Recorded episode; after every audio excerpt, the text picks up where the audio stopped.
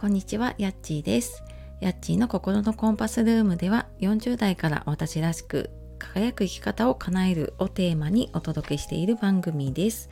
本日もお聴きくださいましてありがとうございます。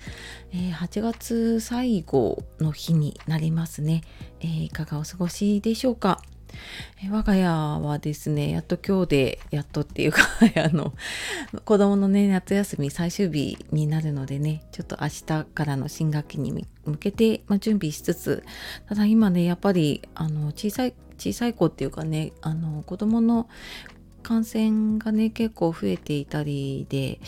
まあちょっと通常通りのね学校生活に戻るのかどうかなっていうところもあるのでまあちょっとねその辺考えながらいろいろね過ごし方考えていこうかなと思っています。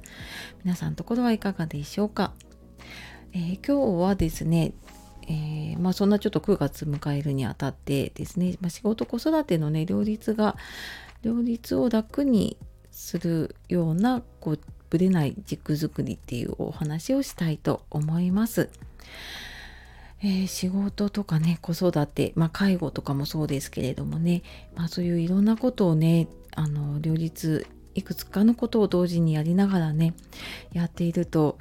やっぱり自分の中にこう自分軸というかねぶれない軸がないとやっぱ辛くなっちゃったりとかであと逆にねその軸があると、まあ、こういった今みたいなねコロナだったりいろんな時代が変わっていったりとかね環境が変わったとしてもそのやっぱ環境の変化に負けなかったりとかあとはまあやっぱ理想理想の自分にねすごく近づきやすくなるかなっていうふうに思います。で例えばなんかこの軸がねぶれちゃう時うん、仕事してるってとね私も会社員だった時に良かったんですけどあ今日はなんか早く終わりそうだからね早く子供を迎えに行こうって思っている時に限って、えー 仕事を頼まれてねちょっと残業できるっていうかねちょっとこれできるって言われていや明らかに終わらないなって思いながらもうんでもなんかなみんな大変そうだしなって思って結局お迎えが遅くなるとかね。あとまああのあ今度休みにね家族でどっか出かけようって言っていたのにまあ急にねちょっと同僚に仕事変わってって言われてうんって思いながらシフトを交代してなんとなくちょっとこうモヤモヤってしたりっていうことねあったなっていうふうに思います。でなんか今になって思うとねなんかこうやって周りを気にして周りをねあの他人を傷つけないようにしていて結局はやっぱりね自分を傷つけていたのかなっていうふうに思うこともあったりとかあとやっぱりそこでなんかちょっと違うなって感じる時はねもしかしたら手放す時あの何かその仕事の中の何かこの部分をね手放さなきゃいけなかった時だったりしたのかもしれないんだけれども、まあ、そういうね手放す勇気とかも必要でうん何かこうその環境に居続けようってしてしまうとね逆に新しい環境が手に入らなくなっちゃうなっていうふうに思うのでねうんなんかそういう手放す勇気とかねそういうのも必要かなっていうふうに思います。でじゃあその時にねちょっと簡単にできることですね2つかな。はい2つあります。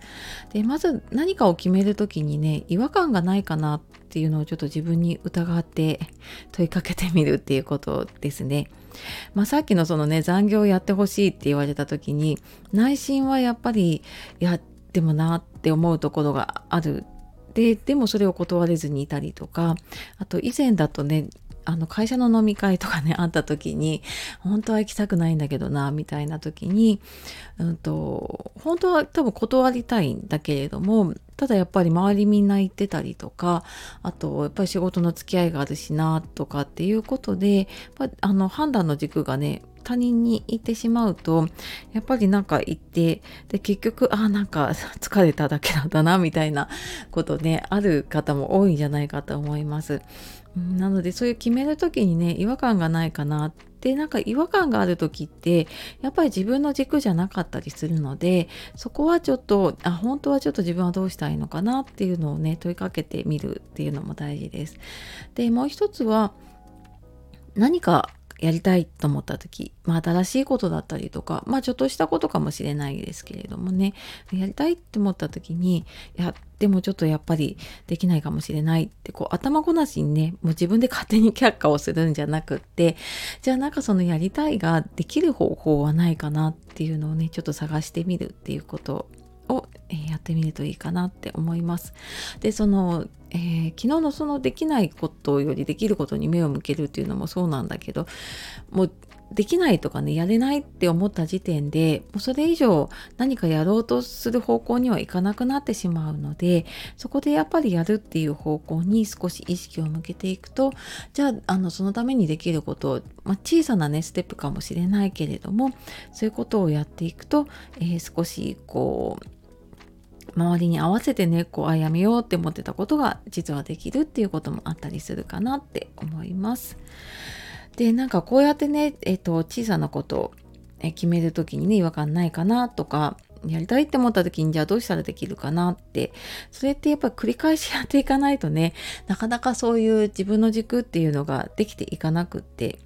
でただなんかそうやってねあのなかなかでもそれってできないなっていうのって一人でね頑張っていたりとか周りにそれをサポートしてくれる人がいなかったりするとねなかなか続かないこともあるかなって思います。まあ、ちょっとねどうやってやったらいいかわかんないなっていう方いましたらあのコメントレターとかあとメルマガの方でもねあの直接質問を受けているので、えー、そちらの方から連絡してみてください。はい、えー、やっぱりね繰り返しとかね継続がね大事になってくることになるのでね、はい、一緒に頑張っていきましょう。というわけで今日も最後までお聴きくださいましてありがとうございました。素敵な一日をお過ごしください。さようなら、またね